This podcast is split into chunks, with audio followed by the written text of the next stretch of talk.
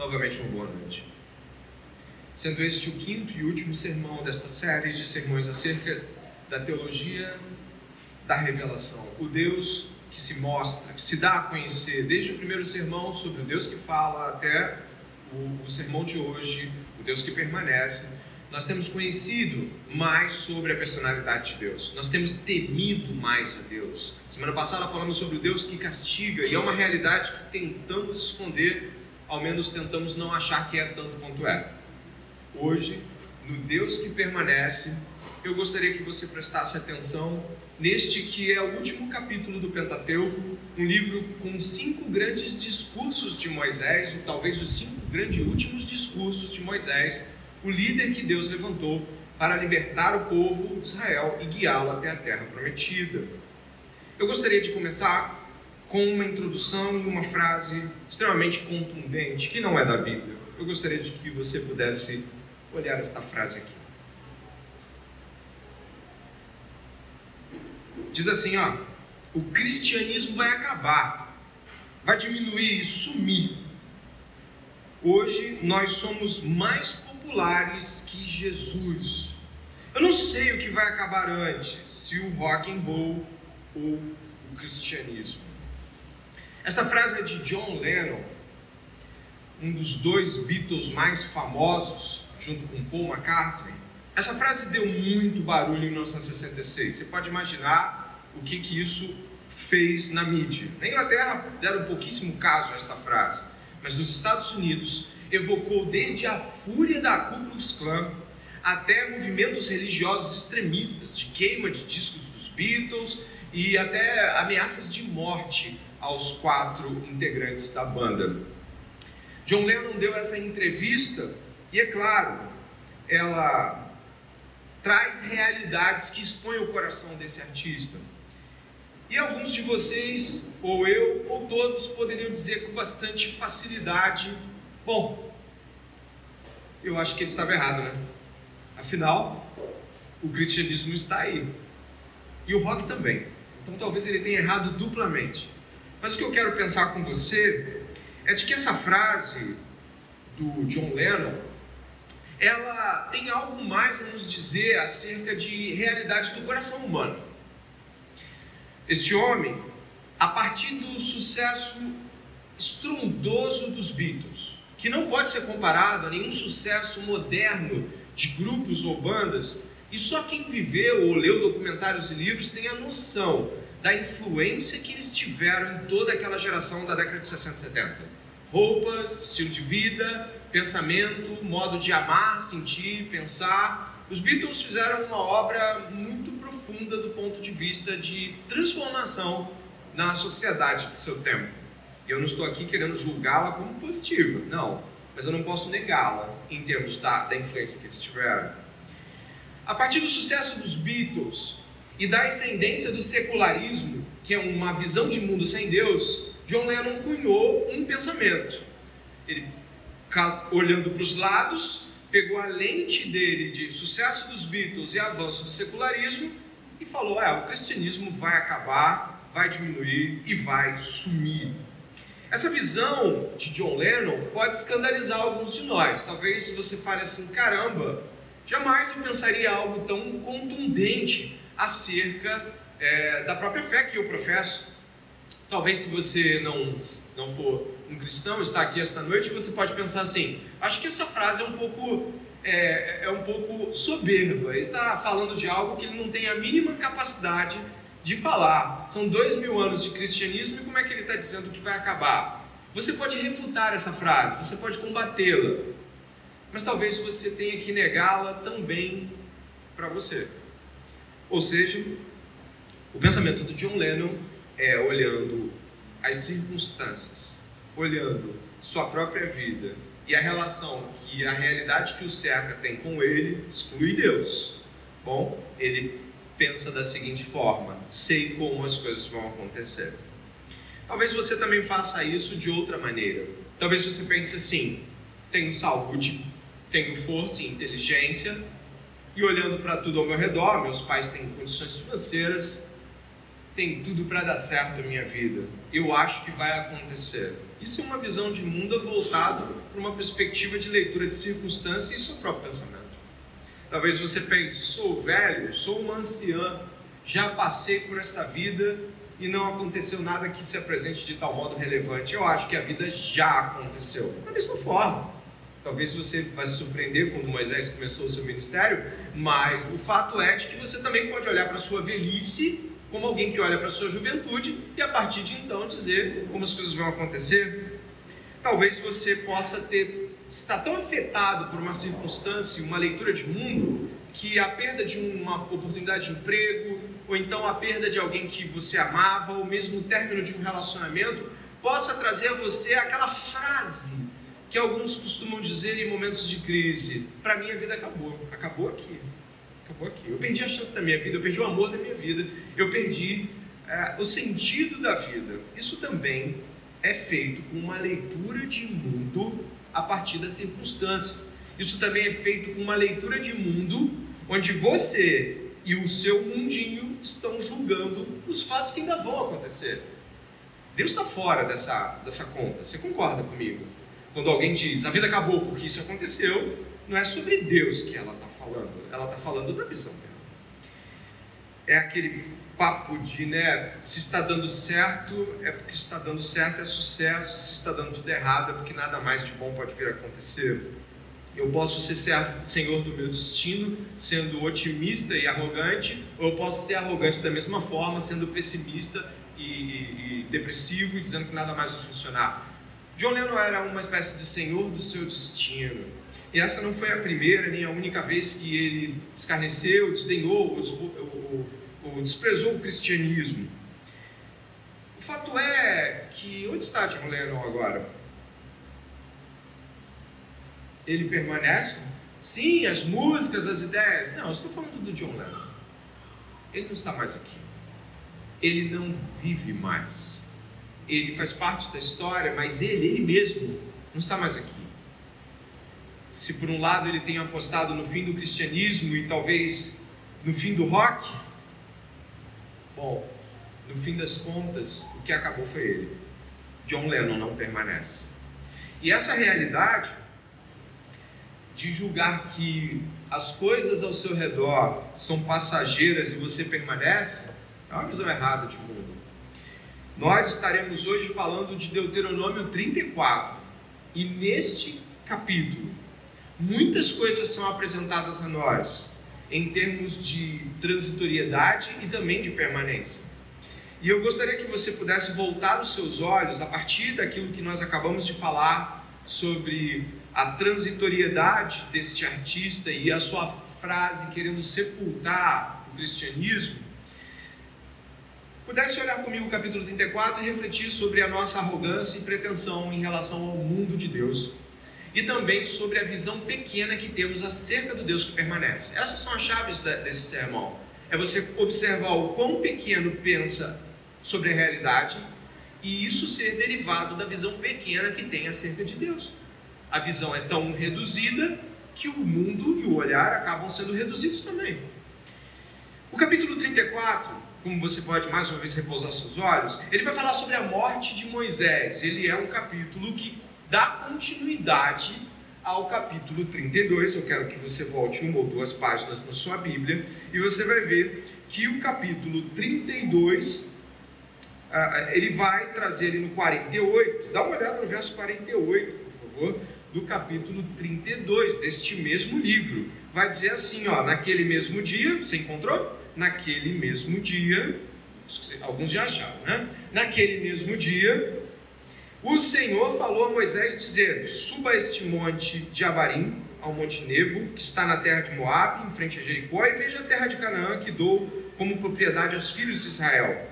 Você vai morrer no monte ao qual terá subido e será reunido ao seu povo como Arão, o seu irmão, morreu no Monte Or e foi reunido ao seu povo, porque vocês foram infiéis a mim no meio dos filhos de Israel, nas águas de Meribá, de Cádiz, no deserto de Zim, pois não me santificaram no meio dos filhos de Israel.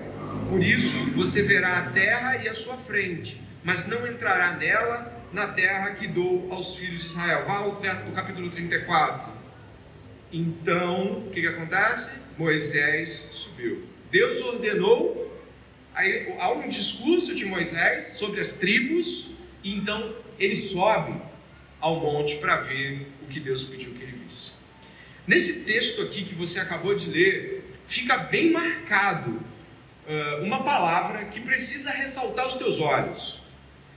A palavra é morte. Sim. Deus está dizendo a Moisés que ele vai morrer.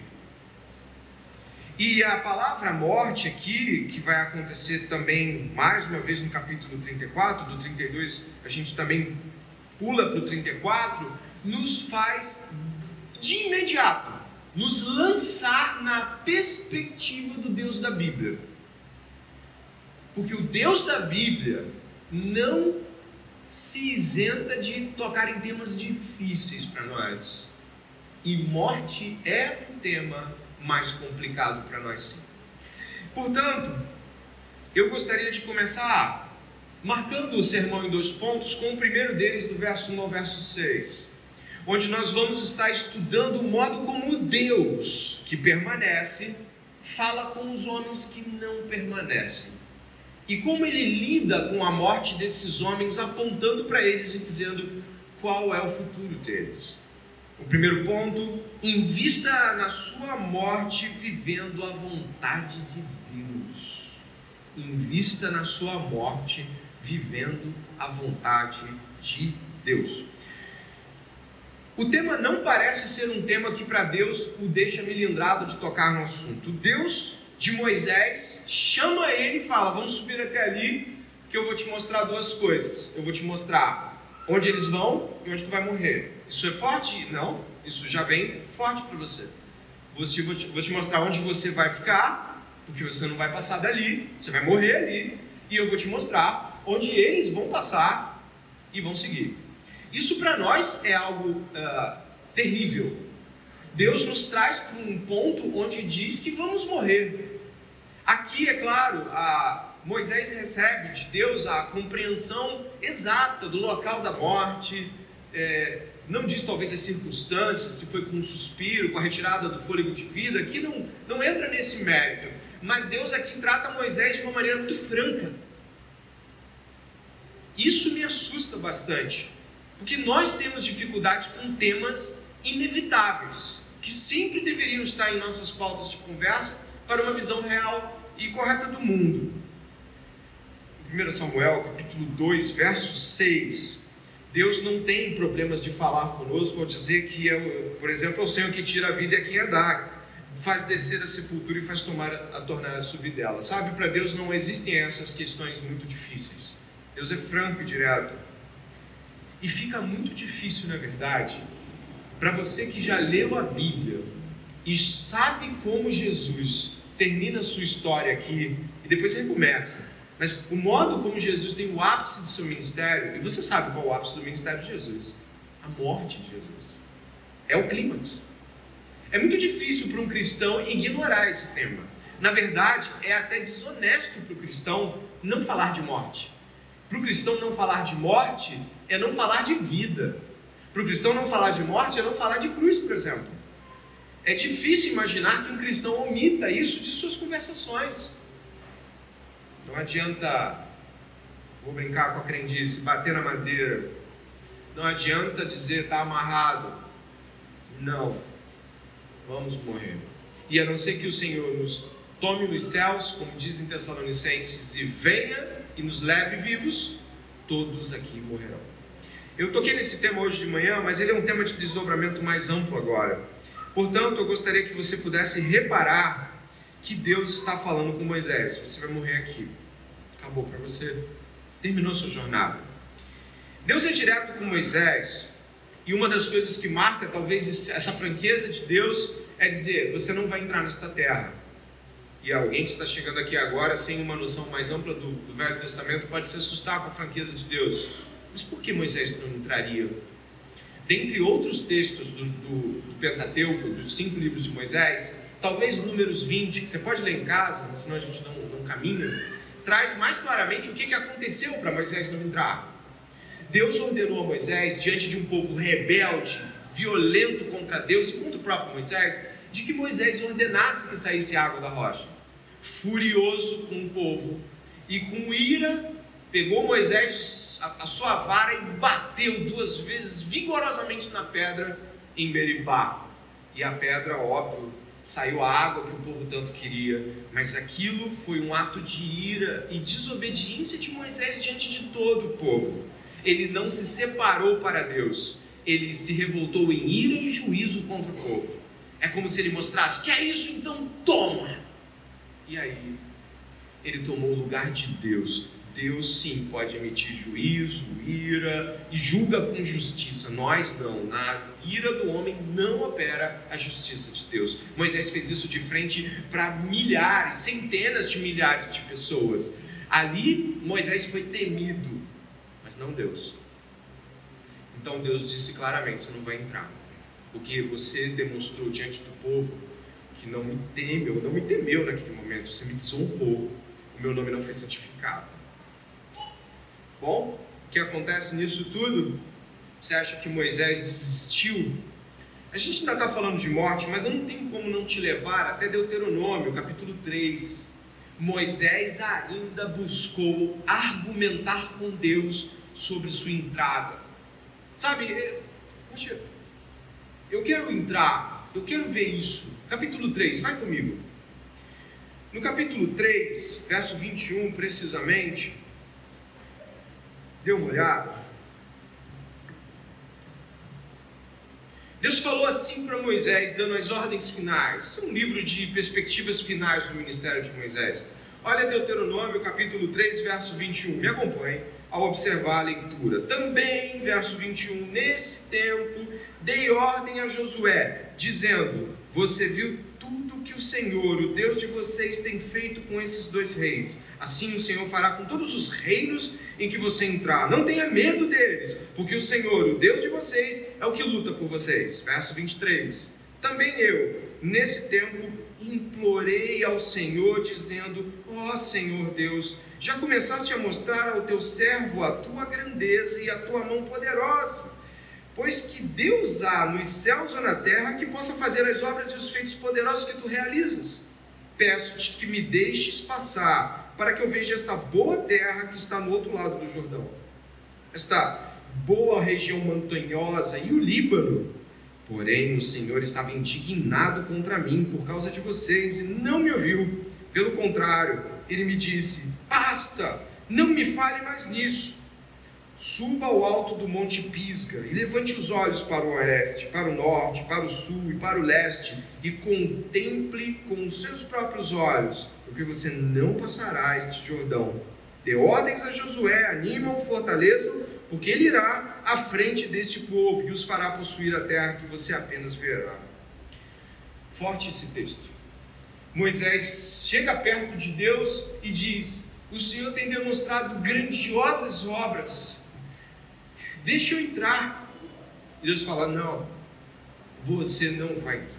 Nós sabemos por quê, o texto não se prolonga, mas Moisés insiste. Mas a jornada já está determinada, é até aqui e ponto. E de que nós, esta noite, podemos nos apropriar em relação a isso? Nós precisamos ter um senso mais profundo da realidade de um Deus que governa. Preste bem atenção. É Deus quem dá e tira a vida. É Deus quem diz até que limite vamos ou não.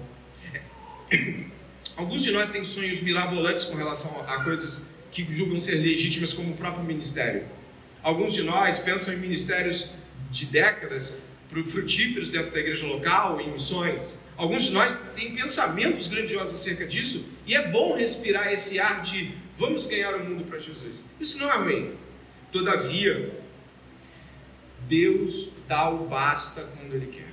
História de missionários que parece que não tiveram um êxito tão profundo ou anos largos como Jim Elliot, por exemplo, não são poucas. Precisamos ter consciência de que o Deus que disse basta para Moisés é o Deus também que coloca portas fechadas para que não venhamos a ultrapassá-las. É o Deus também que traz aspectos limitadores, que não são limitadores, limitadores para a gente querer mais. Para Deus é o controle exato do que Ele quer. Mas nós precisamos não somente nos acostumar, como crer no Deus que diz para. Porque quando ele mata um de nós, quando ele tira a nossa vida, quando ele toma de volta o nosso fôlego, ele diz: basta, acabou, foi até aqui. Um cristão precisa ter uma visão de morte não diferente desta. Como disse Jó em seu desafio em vida, né? em relação aos seus filhos que se foram. O Senhor Deus, o Senhor tomou, bendito seja o Senhor. Para nós é muito difícil não, ser, não sermos governantes da vida e da morte, não sermos senhores dos nossos destinos. Mas eu gostaria aqui, neste último sermão dessa série, já marcar este ponto com você. O Senhor da vida e da morte é o Senhor do vai e do basta. O Senhor que dá também tira. E Ele não precisa de que você esteja em pecado para fazer isso. Deus não precisa de que você esteja fazendo coisas erradas para que Ele dê uma paralisação em sua vida no que Ele quiser.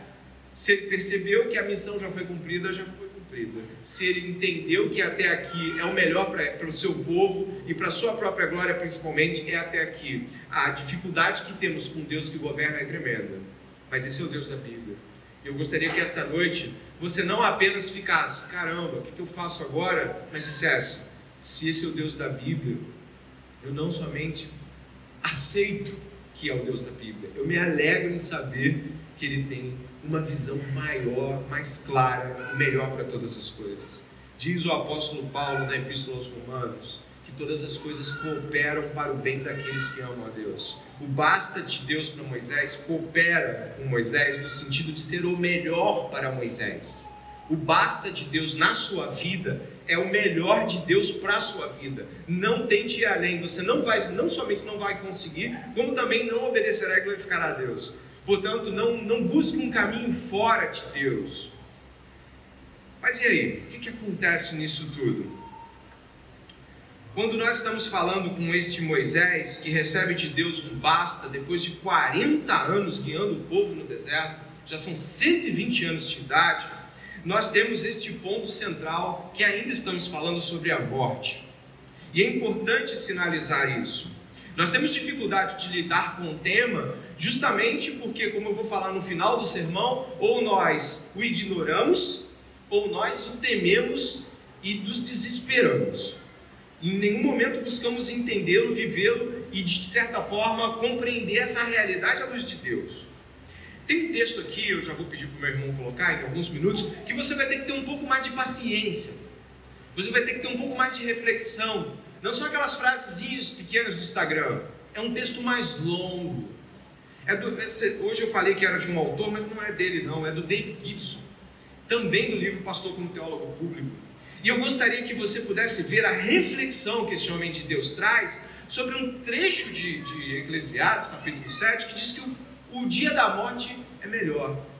Ele então começa a construir toda uma realidade de pensamentos extremamente profundas, dos quais eu gostaria que você pudesse refletir. Significa que ao longo da minha leitura e da sua leitura, você vai refletindo sobre as, as palavras que vão ser ditas.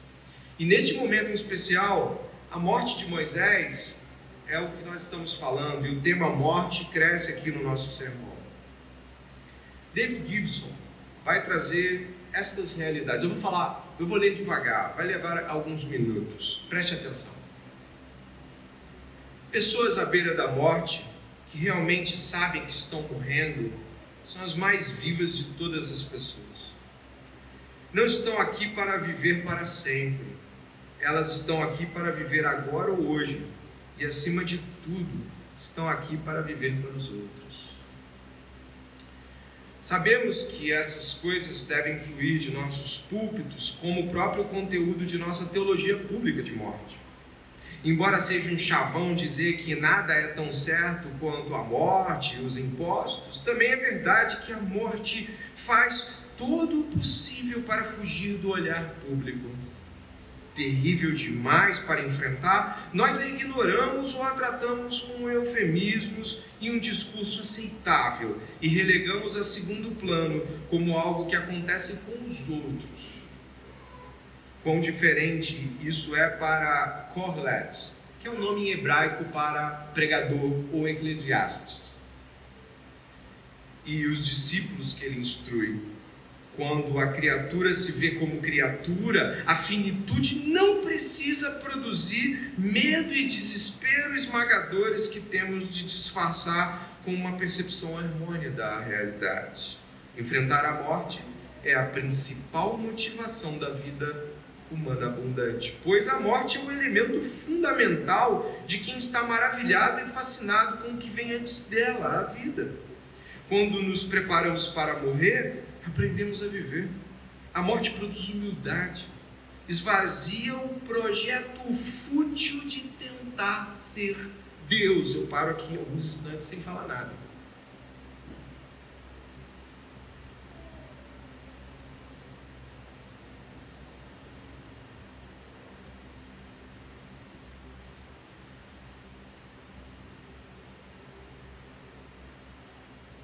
Morte ensina os jovens a perderem sua vida por algo maior do que a vida e a arriscarem tudo por Cristo e seu reino. Ensina aos idosos, porque depois da sepultura, Deus é a esperança de um mundo renascido em justiça e equidade. A morte elabora com todo cuidado uma cosmovisão devotada não ao lucro pessoal, mas à generosidade e à satisfação abre aspas, melhor é ter um punhado com tranquilidade do que as duas mãos cheias a custas de muito trabalho de perseguir o vento. Eclesiastes 4,6. A morte concede perspectiva na dor. Ela nos ajuda a perder, pois um dia Deus endireitará todas as coisas. Invista em sua morte vivendo. Texto profundo que nos leva a considerar que Moisés não sabia da, do juízo de Deus sobre ele ali na última hora. Moisés já sabia que Deus tinha dado um basta décadas antes. Deus já havia promulgado para Moisés que ele não entraria muito tempo. Da mesma forma como o povo também sabia que por outros motivos, não os de Moisés, também não entraria o povo de Israel, você lembra dele semana passada? Mesmo ouvindo que a morte era certa e o afastamento de Deus também, o que, que ele fez? Seguiu em sua marcha rebelde. Moisés, mesmo sabendo de que ele não entraria na terra prometida, que ele tanto queria, ele queria ver o resultado de tanto labor, ele não seguiu uma vida de desobediência. Ele investiu do modo correto em morrer com Deus morrer servindo a Deus. É assim que a Bíblia apresenta Moisés, servo de Deus. Quer título mais alto que esse? Portanto, você que leu todas essas coisas, pode perceber que o autor desse, desse texto, ele mostra a insignificância das nossas problemáticas. Ele mostra como nós gastamos tempo, investimos tempo em coisas que não vão continuar diante de nós e que talvez, como diz o autor de Eclesiastes, nem na velhice vamos ter forças para levantar uma palha e poder curti-las. E eu gostaria que você, nesta noite de ressurreição, de vida, pudesse perceber que Jesus falou da morte pra caramba. Ele falou da sua morte muitas vezes. Ele falou da morte dos outros outras muitas vezes. A morte endireita o que está enviesado nos nossos olhos. A gente está pensando em tudo, ganhar esse mundo, né? Aí vem a morte para a gente discutir no domingo à noite e ela parece que coloca os nossos olhos na direção correta. Você vai morrer. Olha o que está fazendo da vida. Olha o que o povo de Israel fez e olha o que Moisés fez.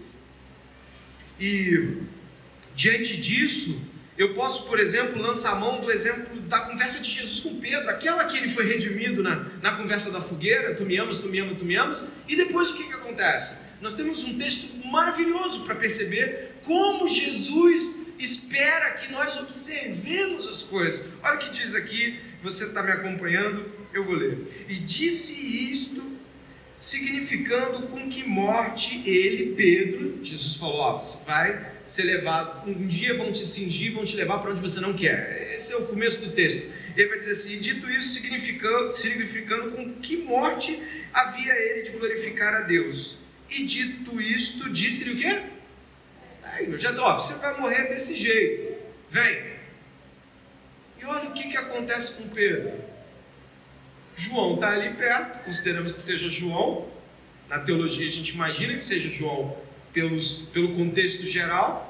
Olha o Pedro, olha para Pedro, vê se não é a gente muitas vezes, vê se não é você querendo o problema de. Mas tem que arrumar, querendo pensar em coisa que Jesus não deu para pensar. Olha só, e Pedro, voltando-se, viu que o seguia aquele discípulo a quem Jesus amava, e que na ceia se recostara também sobre o seu peito, que dissera: Senhor, quem é que há de trair? Vendo Pedro a este, Jesus disse: Senhor, ainda este, que será? Disse-lhe Jesus: Se eu quero que ele fique até que eu venha, que te importa a ti? Segue-me tu. Não basta, né? Para de pensar no que não te dei para pensar. Para de, de ficar arrumando pensamentos e. Eu te mandei para me seguir, foca nisso. Vem, vem me seguir. Se ele tiver que ficar aí porque eu quero que ele fique, ele vai ficar também. Você percebe que por Jesus fez um convite, não chamado uma hora, um convite nada. Jesus ordena, segue-me, certo? E por alguns instantes Pedro já vira e fala, e ele? Por que, que ele também está? O que, que ele quer com isso? O que que... Sabe, me, me diz uma coisa, não é assim com a gente? Você ouviu esta noite, até agora, grandiosas questões acerca da morte. E será que o teu foco está assim, não, tem que passar naquele negócio, eu tenho que fazer aquele negócio outro, ah, aquela obra lá de casa não sai da minha cabeça, mesmo no meio do culto, eu tenho que resolver os problemas da faculdade, meus filhos, isso aqui, e Deus está gritando aos teus ouvidos e você está com coisas laterais dominando a sua mente o tempo todo, quando você acabou de ouvir que vai morrer, que Deus vai te recolher e que é melhor em vida viver a obediência de Deus para gozar da, da vida eterna eternamente com o Senhor, vivendo uma vida maravilhosa e a gente está apegado a este tempo o tempo todo, esse pó. Bom, vai comigo até Deuteronômio de novo, no texto que nós estamos estudando. E eu quero considerar com, com vocês o quão duro foi para Moisés ouvir o basta de Deus e por anos a fio continuar treinando Josué, ouvindo o povo rebelde, ouvindo todas as dificuldades que aquele povo trazia a ele, suportando tudo aquilo, com a consciência que não ia entrar. Muitos de nós, quando sabem que alguma coisa não vai dar certo, já largam de mão. Quando sabe que não vai ser privilegiado, beneficiado com alguma coisa, já deixa ela em segundo plano, não é? Já que eu não vou estar, eu vou deixar na mão de outra pessoa. Já não, você vai ficar até o final. Quando eu te recolher, ele entra. É preciso confiar em Deus para não usufruir do que você quer e ainda assim servir a outros.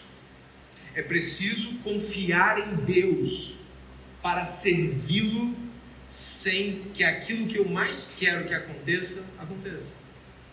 E por isso, o exemplo de Moisés, que aqui nos mostra claramente, ou aponta claramente para o que viria a ser o Cristo, que olhando para aquilo que viria a alcançar em nosso favor, Hebreus capítulo 12, Jesus encarou a cruz, porque sabia que os grandes benefícios gerados pela obediência dele alcançariam muitos. E portanto, eu quero seguir caminhando com você, onde você encontra Deus falando aqui depois do verso 1 ao verso 3, em toda, mostrando onde as tribos ficariam. Olha, ali vai ficar Dan, vai ficar a, a Naftali vai ficar por ali, ó, ali vai ficar Judá. E você imagina Moisés olhando tudo aquilo, tem nomes, tem pessoas, e ele não está ali mencionado. Verso 4, o Senhor disse a Moisés que essa terra era a terra que ele havia jurado a Abraão, Isaac e Jacó, que também não entraram nela, e ele também não entraria. Verso 5, me acompanhe por favor. Assim Moisés, servo do Senhor, morreu ali, na terra de Moabe, segundo a palavra do Senhor. Este o sepultou num vale na terra de Moabe, diante de Bet-peor. Mas até hoje ninguém sabe o lugar de sua sepultura. O texto dá margem tanto para que Moisés tenha sido sepultado por alguém quanto pelo próprio Deus. Mas o último verso deixa claro de que algo muito extraordinário aconteceu, independente se foi alguém ou se foi Josué ou se foi só Deus, aconteceu algo extraordinário porque Deus sumiu com os rastros da sepultura de Moisés. Então, o verso 7 começa para nós e eu gostaria que você pudesse também me acompanhar nesta que é a segunda e última metade do sermão, nos próximos 20 minutos, com o seguinte tema: Nós passamos, mas a palavra de Deus permanece para sempre.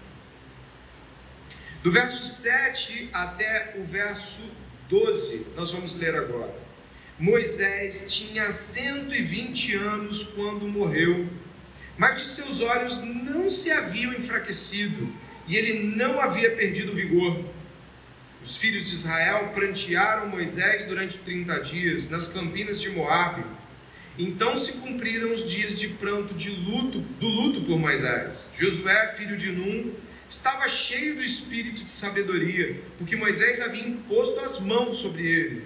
Assim os filhos de Israel lhe deram ouvidos e fizeram como o Senhor havia ordenado a Moisés. Nunca mais se levantou em Israel um profeta como Moisés, com quem o Senhor tratava face a face Nunca houve ninguém que fizesse todos os sinais e maravilhas que, por ordem do Senhor, ele fez na terra do Egito, a Faraó, a todos os seus oficiais e a toda a sua terra.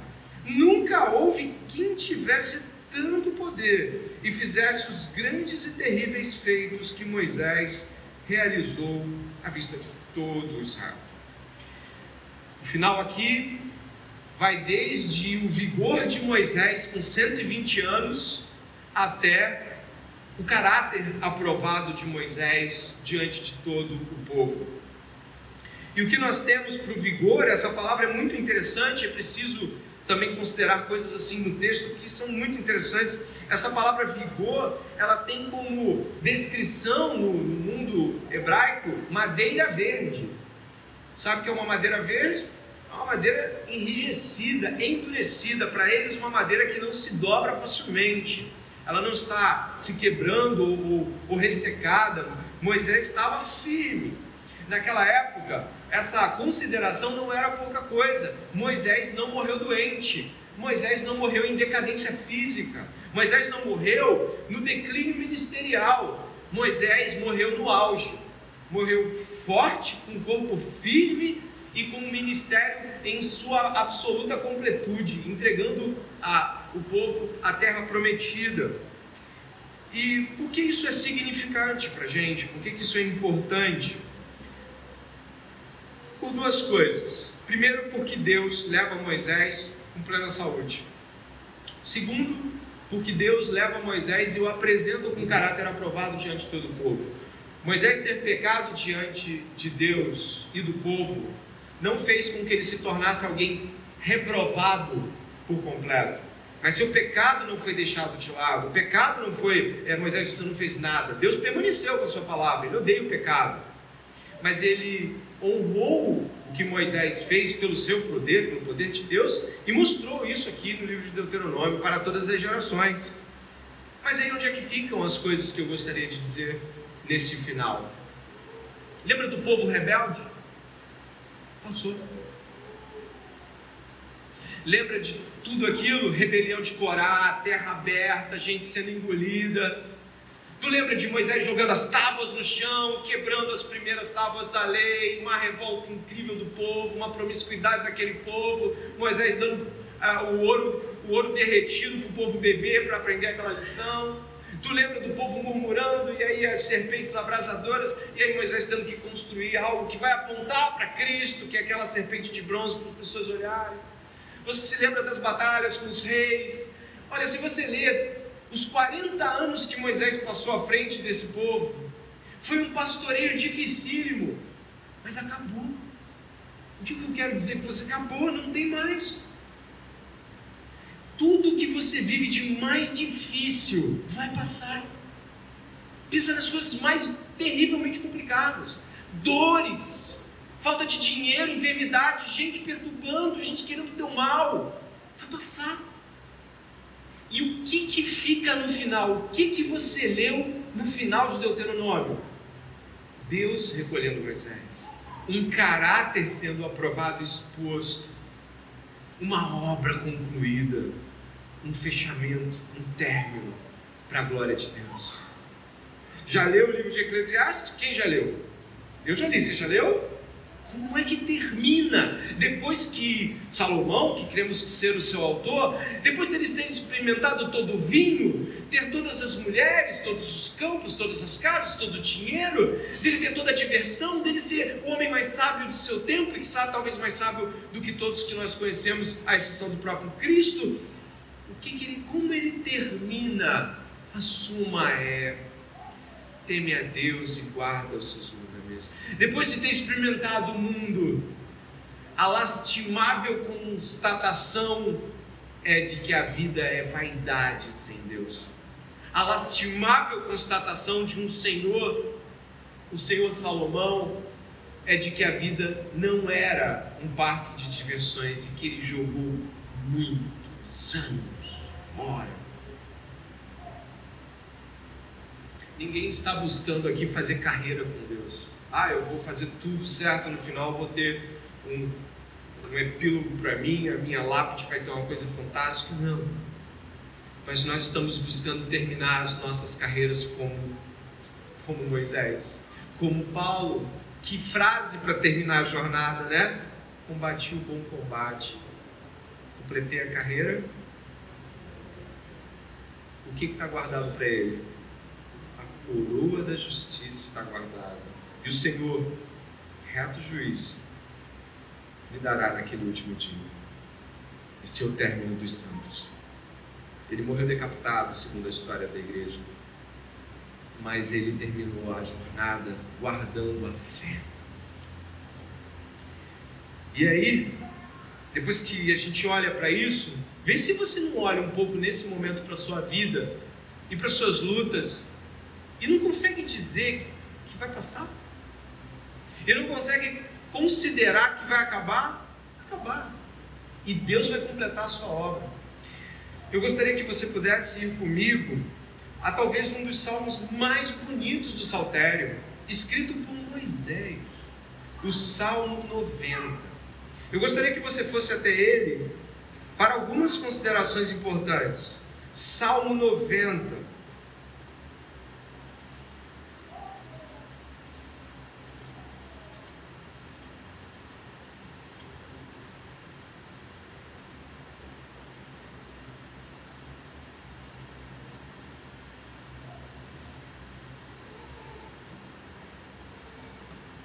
no Salmo 90, você vê a oração de um homem que entendeu sua finitude, a eternidade e a permanência de Deus e o caráter fugaz de muita coisa da vida. Salmo 90, oração de Moisés, homem de Deus, Senhor, Tu tens sido o nosso refúgio de geração em geração. Antes que os montes nascessem, e tu formaste a terra e o mundo de eternidade e eternidade. Tu és Deus.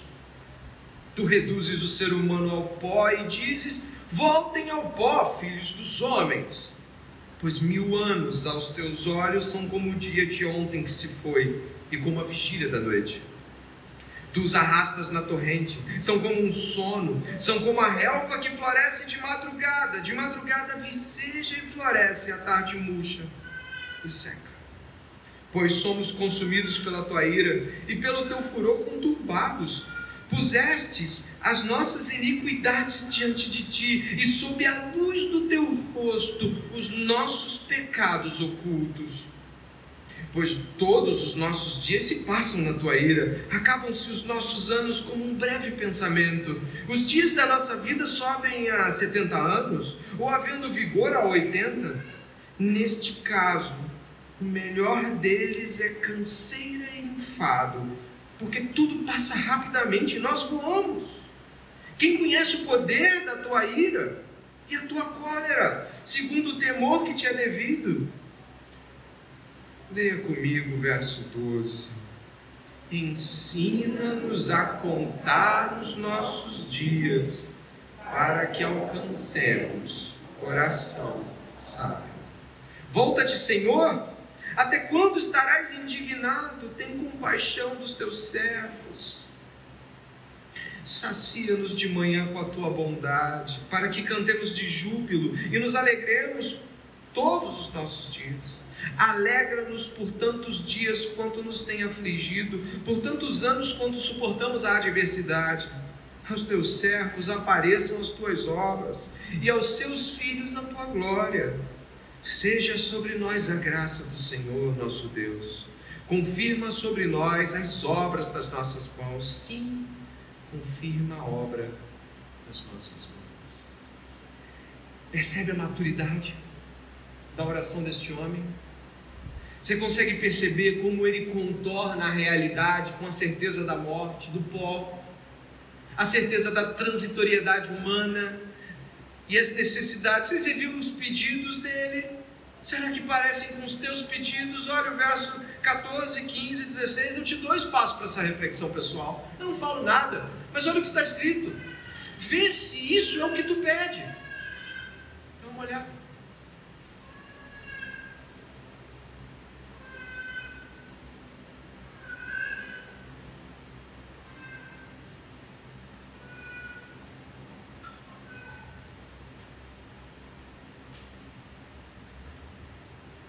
Será que ao acordar você diz, Senhor,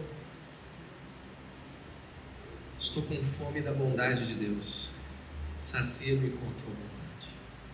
Será que quando você acorda e está tomando café, você busca a alegria do Senhor? Olha o que diz aqui: eu quero ver a tua bondade, porque eu quero cantar a tua bondade. Sabe o que nós estamos vendo? Um homem que foi amadurecido e santificado em Deus, vivendo no deserto com um povo rebelde e difícil pedindo alegria, não para o povo ficar mais fácil, não para o deserto passar, mas a alegria que ele pedia era a alegria vinda do alto, o saciamento da presença do Senhor. Muitos de nós não acreditam em orações, sabe por quê? Porque se acreditassem, pediriam e receberiam isso a cada manhã. Se você crê em oração, você pode acordar amanhã, já está ansioso e desejoso por acordar amanhã e dizer: sacia-me com a tua bondade. Estou aqui, Deus, são seis horas, são sete, são oito horas. Estou com fome da bondade de Deus. Estou com sede da presença do Altíssimo. E ter certeza de que ao Ele mandar esta bondade, é o melhor da vida que você vai ter. Diz o salmista, Salmo 34, verso 8: A tua bondade é melhor do que a vida. Assim sendo, eu caminho para duas perspectivas claras. Tendo como base a ideia de que Deus nos leva, mesmo estando não doentes, Deus nos leva no vigor, Deus nos leva no auge também. Pode levar qualquer um aqui a qualquer momento. Estando ele ou ela doente ou não, Deus pode te levar a hora que ele quiser, desejar e ordenar. Isso não deveria inicialmente te dar medo, mas uma paz bem profunda, porque você está sob as mãos de Deus. Deus está segurando você. Mas Jesus sabe, Filho de Deus sabe, que nós temos dificuldade na reflexão sobre a vida e a morte. E o Deus que permanece enviou seu Filho para que nos desse algumas certezas sobre os assuntos que esta noite nós tangimos. Então eu vou em duas aplicações. A primeira, ou antes delas, eu peço que meu irmão coloque Mateus 24, 35. O céu e a terra passarão, mas as minhas palavras jamais passarão. Isso contrasta muito com John Lennon no começo. Ele passou, suas músicas vão acabar, mas a palavra de Deus permanece para sempre. E o que nós temos são duas aplicações. A primeira, baseada em Mateus 10, 28 ao 33, é de que Jesus sabe muito bem que nós buscamos viver a vida como se não fôssemos morrer. Verdade. E para isso, buscando ter medo das coisas ao invés de perceber que quem dá e tira a vida é Deus, O Senhor Jesus nos alerta em Mateus capítulo 10, 28 ao 33: Não tenham medo dos que matam o corpo, mas não podem matar a alma. Antes tenham medo daquele que pode destruir tanto a alma como o corpo no inferno. Esse é Deus. Este é Deus. Esse que devemos temer. Este é Deus. Ele tem poder. Jesus tem as chaves do céu e do inferno, diz o livro de Apocalipse. Não se vendem dois pardais por uma moedinha? Tudo, nenhum deles cai no chão sem o consentimento do Pai de vocês. Até os cabelos da cabeça de vocês estão todos contados. Portanto, não tenham medo. Vocês valem muito mais do vocês valem mais do que muitos pardais. Quem, pois, me confessar diante dos homens, eu também o confessarei diante do meu Pai que está nos céus. Mas aquele que me negar diante dos homens, eu também o negarei diante do meu Pai que está nos céus. A primeira grande reflexão aqui, no final desta aplicação, é: se temos que temer algo sobre a morte, é estarmos diante do juízo de Deus. Sem Cristo Jesus, pereceremos eternamente no inferno. E você pode ter a vida mais bem vivida, na sua opinião, aqui, e ir para o inferno. Então, portanto, Jesus nos ordena um temor certo daquele que pode todas as coisas. E segundo, Jesus também sabe do nosso desespero quando a morte chega muito perto. E portanto, em João capítulo 11, verso 21 ao 26, diz assim: Enquanto Lázaro está há quatro dias morto, diz assim Jesus para a irmã dele. Disse, pois, Marta a Jesus: Senhor, se tu tivesses aqui, meu irmão não teria morrido. Mas também sei agora que sei que agora sei que tudo quanto pedires a Deus, Deus tu concederá. Disse-lhe Jesus: Teu irmão há de ressuscitar. Disse-lhe Marta: Eu sei que há de ressuscitar na ressurreição do último dia. Disse-lhe Jesus: Eu sou a ressurreição e a vida. Quem crê em mim, ainda que esteja morto, viverá. E todo aquele que vive e crê em mim nunca morrerá. A pergunta continua todos nós esta noite: Crê tu isto? Você crê que Cristo ressuscita pessoas que morrem nele? Você crê que a tua vida está nas mãos de Deus e que você não deve temer absolutamente nada neste mundo, só teme a Deus. Tema a Deus. A maioria de nós está tão longe da morte, em termos práticos às vezes, que não conseguimos ver o quão perto ela realmente está. Se eu não sei quando a vida acaba, eu deveria estar refletindo sobre a morte agora, para que então eu pudesse viver uma vida segundo a vontade de Deus, vivendo meus últimos dias. E eu lhe digo, não por busca de sensacionalismo, você está vivendo os seus últimos dias e deve, neste momento, considerar vivê-los integralmente para Deus. Ore comigo neste momento e peça ao Senhor para mostrar que talvez as suas buscas estejam sendo extremamente fúteis. Você esteja buscando coisas que acabam buscando sucesso, como John Lennon, ou mesmo estabilidade, ou mesmo uma vivência neste mundo que seja igual a dos ímpios. Mais do que isso, talvez você esteja tão cego quanto as grandes realidades de Deus que um sermão como este, ainda que falando de coisas que vão acontecer com você, Vai acontecer com você, vai acontecer com seus filhos, vai acontecer com seus pais. Todos partem. E nós precisamos nos preparar para estar com Deus. Ore comigo neste momento.